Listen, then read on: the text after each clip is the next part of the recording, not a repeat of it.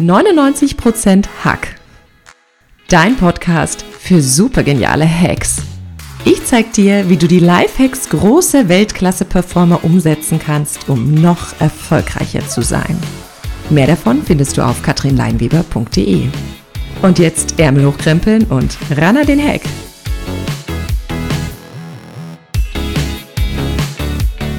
Hallo und willkommen bei meinem Podcast 99% Hack.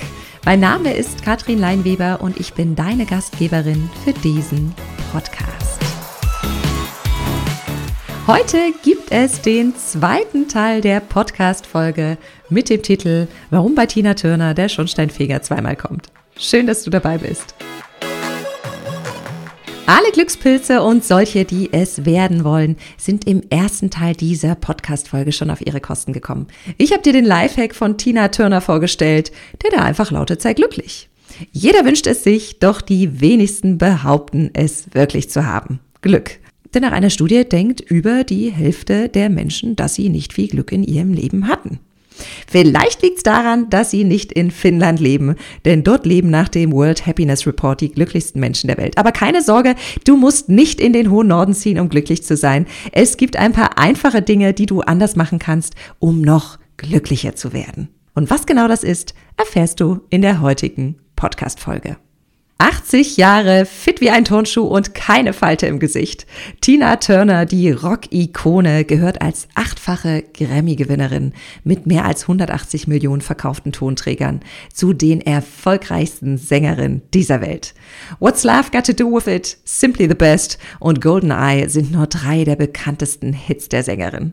Doch was ist ein Geheimnis ihres Erfolgs und ihres makellosen Aussehens? Ihr größtes Geheimnis ist es, glücklich zu sein und all das loszuwerden, was unglücklich macht.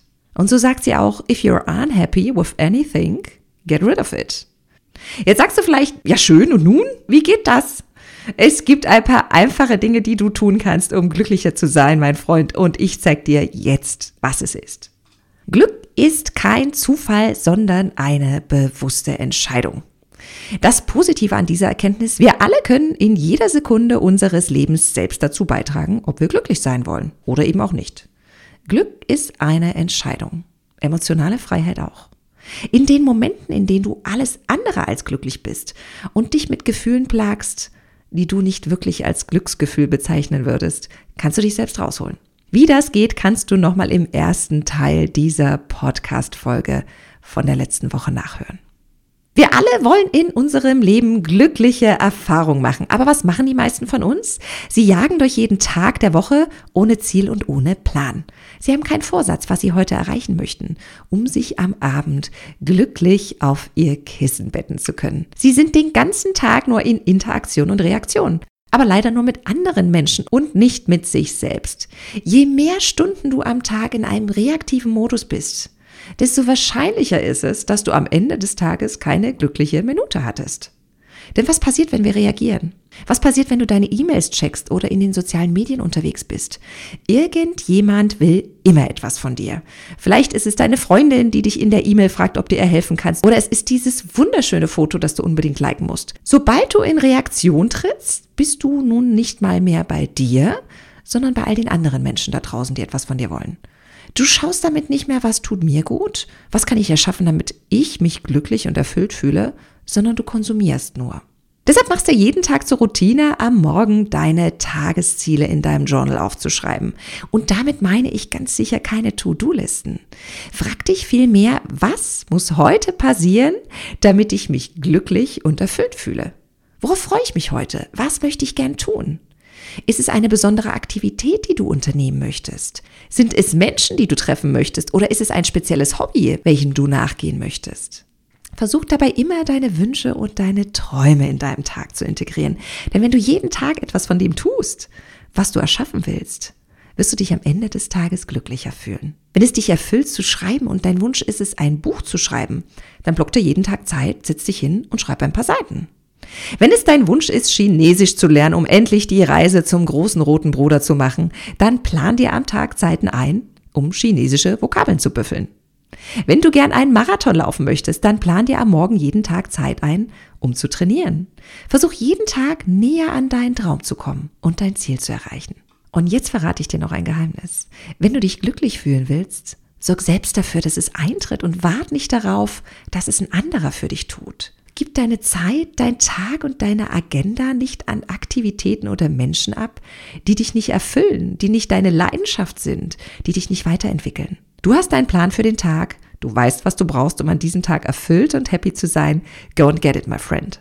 Wenn du selbst dafür Verantwortung übernimmst, kommst du an einen Punkt, an dem du dein Potenzial immer mehr leben und aktivieren wirst. Denn Leute, die besonders glücklich sind, haben eins gemeinsam.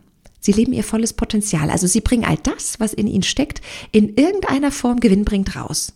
Sie wissen, was sie der Welt zu bieten haben und zeigen das Allerbeste, was in ihnen steckt. That's the best of me, baby. Hand aufs Herz. Wie viel von dem, was in dir steckt, hast du im letzten Jahr, im letzten Monat, in der letzten Woche oder heute erfolgreich ins Leben gebracht? Was für großartige Dinge schlummern da in dir, die noch nicht gelebt und ausgedrückt wurden? Was von deiner wertvollen Essenz hast du der Welt da draußen noch nicht gezeigt? Wenn du zum Beispiel zu den Menschen gehörst, die ein Buch schreiben wollen, es aber nicht tun, wirst du unter deinem Potenzial bleiben.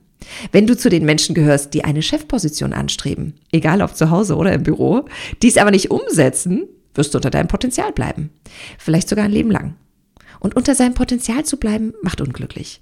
Was im Umkehrschluss bedeutet, wenn du deine PS erfolgreich auf die Straße bringst, wirst du mit einem Glücksgefühl belohnt. Du bist der einzige Mensch, der sein volles Potenzial aktivieren und ausleben kann.